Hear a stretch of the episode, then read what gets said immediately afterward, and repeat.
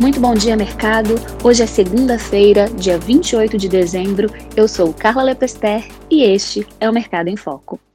Com o recesso do Congresso Brasileiro, do Judiciário e o fim do ano, as principais notícias políticas e econômicas previstas para os últimos dias de 2020 se referem aos avanços de vários países na imunização contra o coronavírus.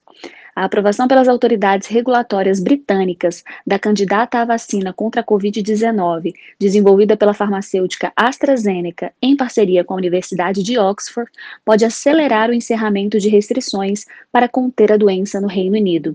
As informações foram dadas pelo ministro oficial de gabinete nesta segunda-feira.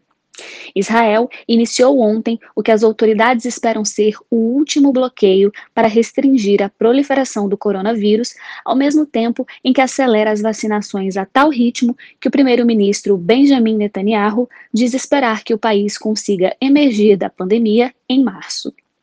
No Brasil, a Fiocruz confirmou na última terça-feira que a vacina da AstraZeneca começará a ser entregue ao Ministério da Saúde a partir do dia 8 de fevereiro.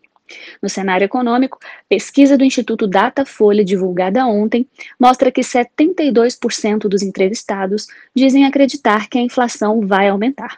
Esse é o patamar mais alto já registrado durante a gestão de Jair Bolsonaro. Em agosto, esse percentual era de 67%. A Fundação Getúlio Vargas publica hoje uma sondagem da indústria para o mês de dezembro e amanhã uma sondagem dos serviços. Amanhã o Instituto também divulga o IGPM do mês de dezembro e, na quarta-feira, o indicador de incerteza da economia. De volta ao cenário internacional, o presidente dos Estados Unidos, Donald Trump, sancionou ontem um pacote econômico no valor de 2,3 trilhões de dólares, dos quais 900 bilhões serão usados para reduzir os efeitos da pandemia do coronavírus no país. Esses foram os destaques que o Mercado Um Minuto preparou para você. Para ficar por dentro dessas e de outras notícias, acesse o nosso site mercadoumminuto.com.br. Nós te desejamos uma ótima semana, um feliz ano novo e até o próximo Mercado em Foco.